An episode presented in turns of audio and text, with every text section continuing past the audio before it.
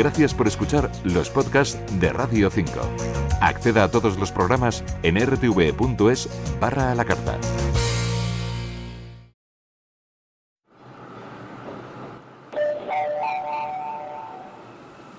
Atención, lo que vas a escuchar ahora es completamente cierto. Dibujar garabatos nos ayuda a conectarnos a un problema. La belleza de las matemáticas solo se muestra a sus seguidores más pacientes. Esto lo dijo Marian Mirzahani, a la que dedicamos este programa.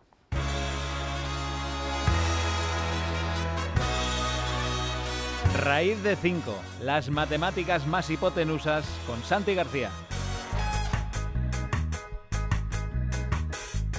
First I saw you standing there, eyes so wide beneath your coat.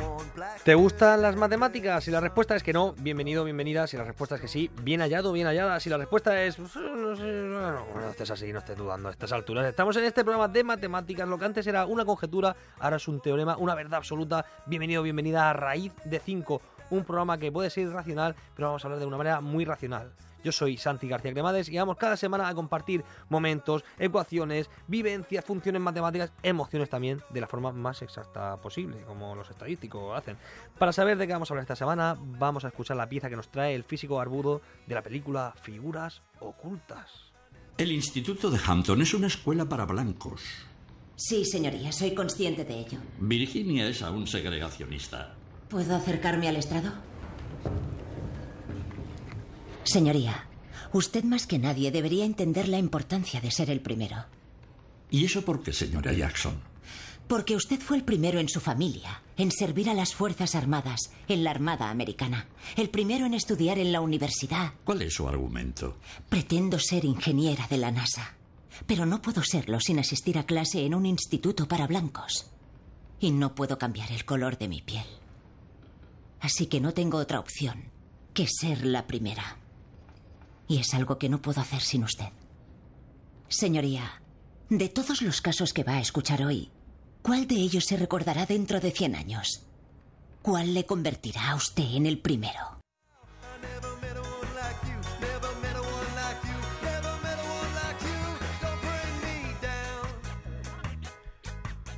Hoy dedicamos el programa a una mujer muy especial, Mariam Mirzahani, la primera mujer en conseguir la medalla Fields de las matemáticas, un premio que algunos le llaman el premio Nobel de las matemáticas, pero también fue la primera iraní en conseguirlo, así que vamos a contar su historia.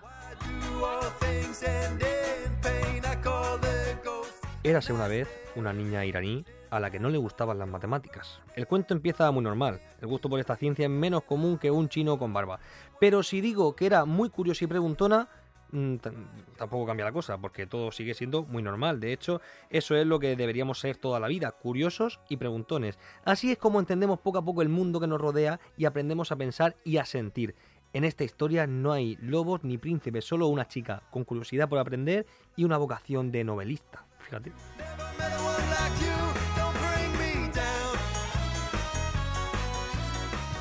No creo que todos puedan convertirse en matemático, pero sí creo que muchos estudiantes no dan una oportunidad real a las matemáticas. Esto no, lo digo yo, lo estoy diciendo entrecomillado, pero no me veis porque esto es la radio. Esto lo dijo Marian Mirzahani. Cuando Marian decidió hacerse matemática, decidió que quería estar envuelta en problemas toda su vida. Esto es una cosa ya complicada. Ser mujer en un mundo de hombres no era una desventaja, lo convirtió en su fortaleza. Se convirtió en la doctora Mirzahani y su tesis doctoral aportó algo muy especial a las matemáticas y a la historia de la ciencia mundial. Fue premiada con la medalla Fields en 2014, el mayor galardón que otorga la comunidad matemática internacional cada cuatro años, como las Olimpiadas.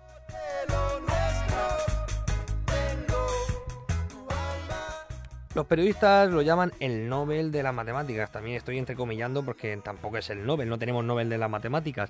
Aunque el que más se parece de verdad por condiciones y por requisitos sería el premio Abel, que se otorga anualmente en Noruega desde 2002.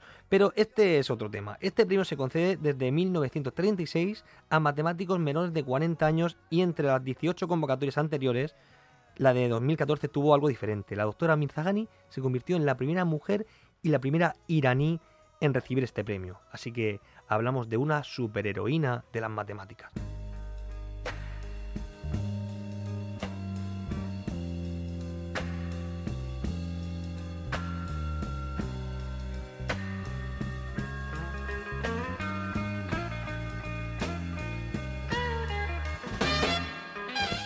Hablamos de superheroínas y tenemos una superheroína muy especial que es matemática, con eso ya me tiene ganado. Es la doctora Consuelo Martínez López. Consuelo, ¿qué tal? Hola, buenas tardes.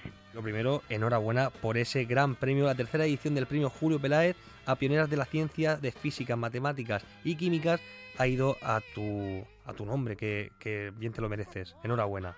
Muchísimas gracias. ¿Qué me puedes contar, Consuelo, de, de este momento? ¿Cómo se siente al ser una superheroína de, de las matemáticas?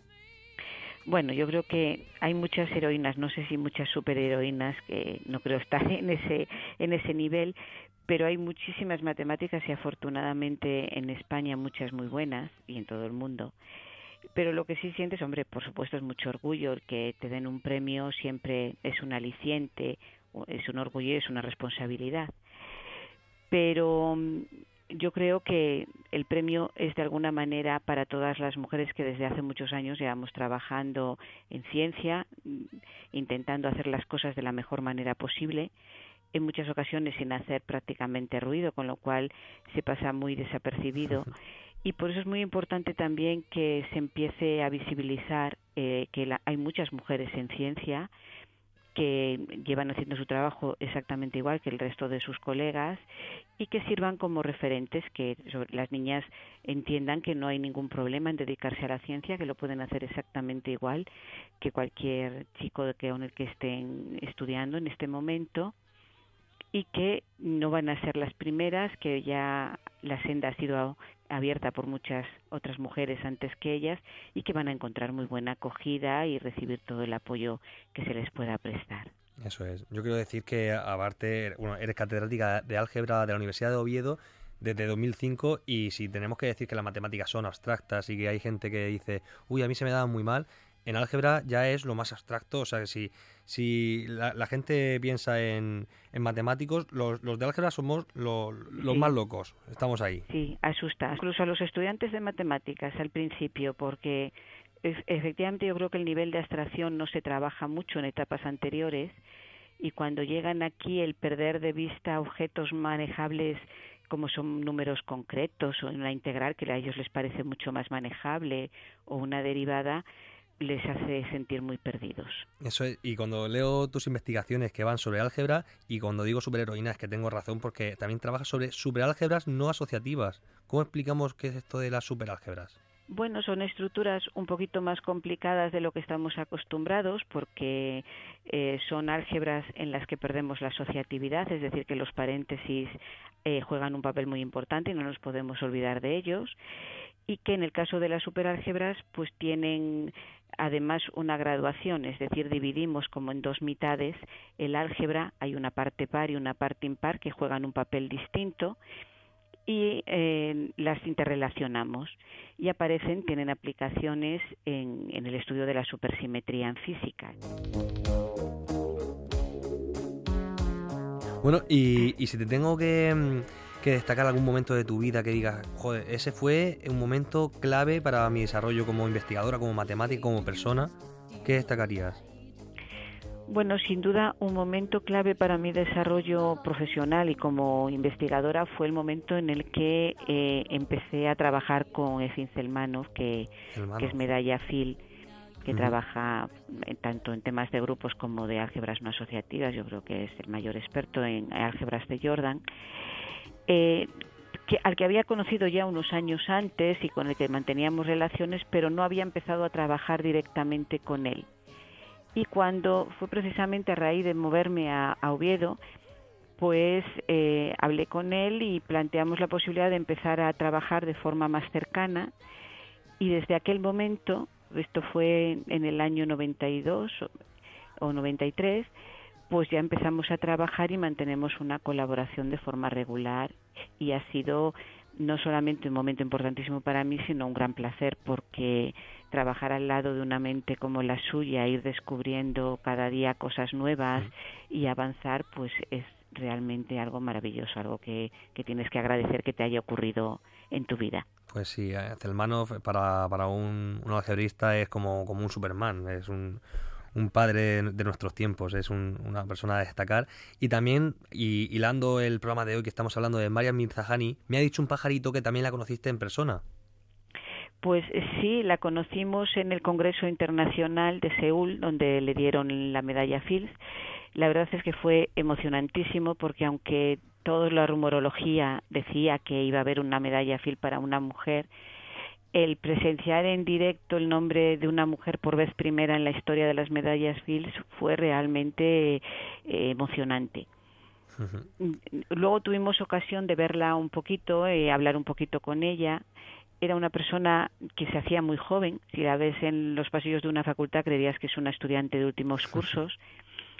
Eh, que estaba allí con, con su hija pequeñita y su marido y de la que ya supimos en ese momento que eh, no se encontraba bien, con lo cual, lamentablemente, ella que tendría que haber dado dos conferencias, porque todos los premiados con una medalla dan una conferencia al eh, después de recibir la medalla, y ella iba también como conferenciante invitado, como conferenciante plenaria invitado, que son muy pocos en el mundo los que los que van en cada congreso, como sabes. Y en su caso, al ser medalla Phil, le cancelaron la conferencia plenaria y el día que tenía que dar la suya como medallista, pues no se encontraba bien y no pudo darla y perdimos la ocasión de escucharla, que para mí hubiera sido un gran placer, porque estoy segura de que por su forma de, de conversar y de relacionarse, de que hubiera sido una gran comunicadora.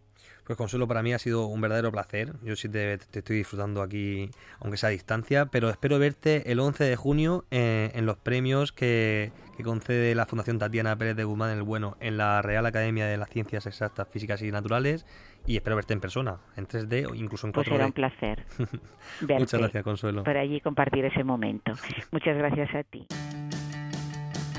Esto es Raíz de 5, las matemáticas del día a día con Santi García.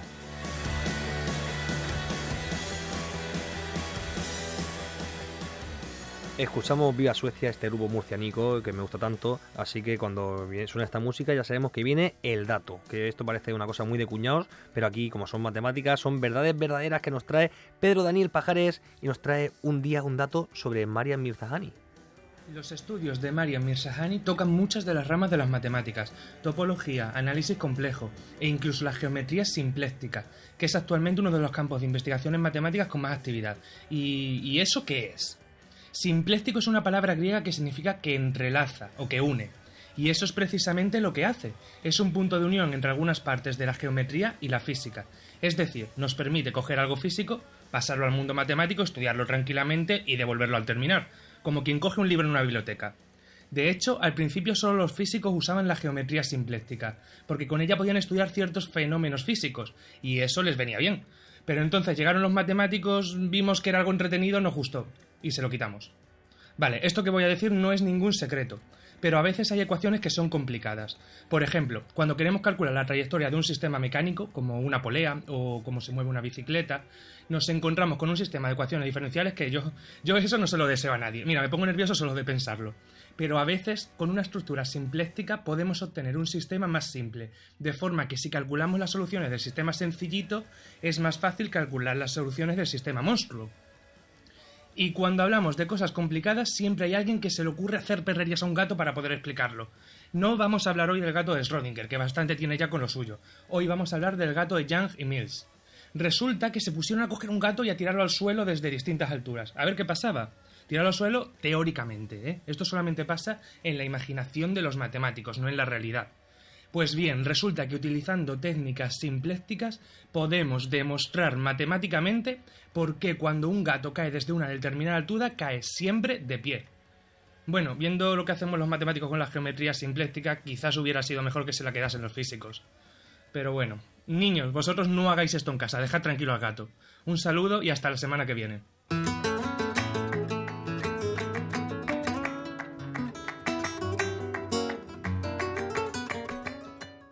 Seré feliz si esto anima a las mujeres científicas y matemáticas jóvenes y estoy segura de que habrá muchas más mujeres que ganen este tipo de premio en los próximos años.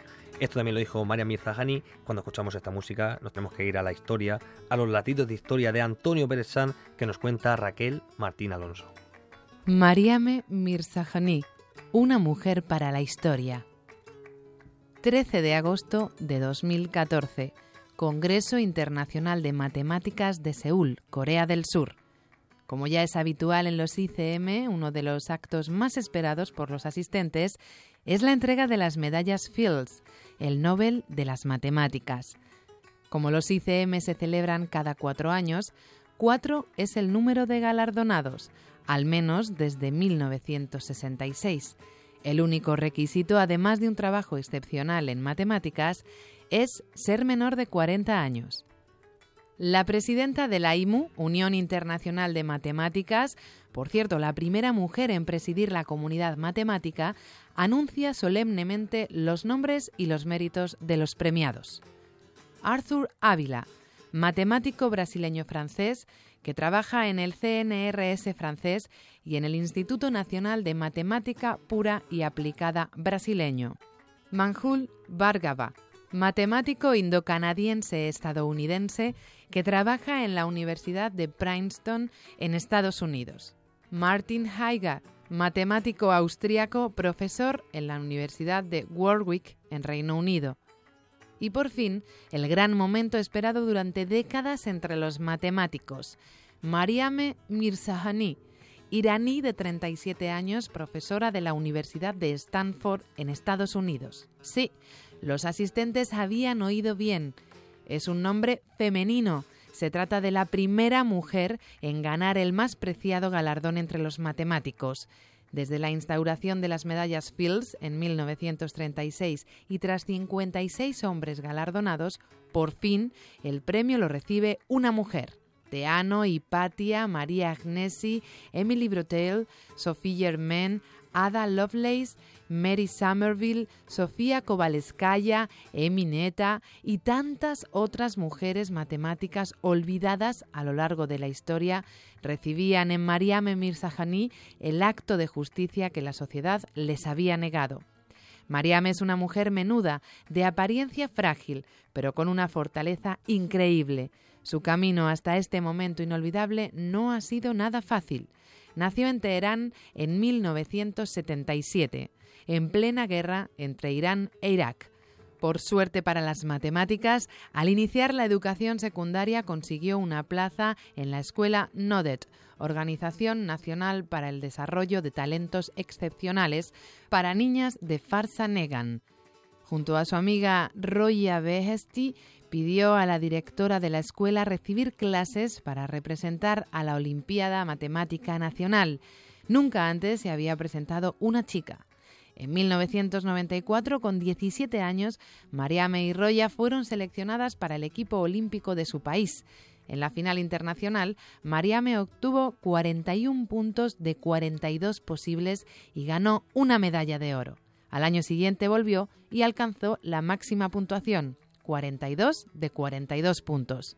Se licenció en matemáticas en la Universidad de Sharif, en Teherán, en 1999 y realizó sus estudios de doctorado en la Universidad de Harvard, donde conoció a su director de tesis, Curtis McMullen, medalla Fields en 1998, experto en geometría hiperbólica, materia en la que Mariame destacaría de forma brillante en tan solo 10 años. Se doctoró en 2004. Entre 2004 y 2008 fue becaria de investigación en el Instituto Clay de Matemáticas y profesora asistente en la Universidad de Princeton. En 2006 apareció en Brilliant 10 del Popular Science, lista que reconoce a las personas más brillantes en ciencia. En 2008 se convirtió en profesora de matemáticas en Stanford, donde vivió con su marido Jan Vondrak, científico teórico de la computación, y su hija Anaita, nacida en 2011 antes de la medalla Fields y había conseguido el premio Blumenthal para la promoción de la investigación en matemáticas puras en 2009 y el premio Sutter de la American Mathematical Society en 2013, que reconoce una contribución destacada en la investigación matemática por una mujer. Cuando recibió la medalla Fields ya sabía que tenía un cáncer de mama. En tres años la metástasis avanzó implacable. Murió el sábado 15 de junio de 2017. Tenía 40 años, pero vivirá para siempre en la historia de las matemáticas.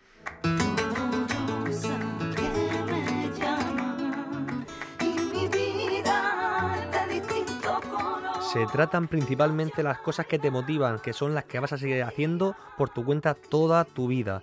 Esto también lo entrecomillo porque lo dijo nuestra querida María Mirzahani. Todos los problemas de su vida los conseguía plantear y con las preguntas adecuadas solía llegar a las respuestas correctas. Pero el problema que nos unifica a todos se adelantó y con tan solo 40 años María Mirzahani nos dejó. Y también nos dejamos nosotros, pues somos seres finitos. Y ahora nos vamos con el azar, con el sorteo en directo de la Lotería Nacional. Nosotros nos oímos por inducción, ya sabéis, N más 1. Esto es Raíz de 5, en Radio 5, todo noticias.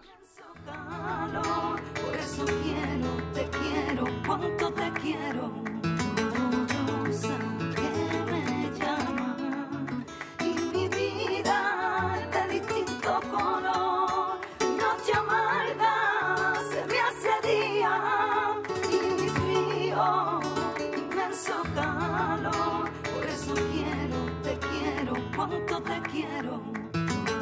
Rosa que me llama y mi vida es de distinto color. Noche amarga se me hace día y mi frío, inmenso calor. Por eso quiero, te quiero, cuánto te quiero.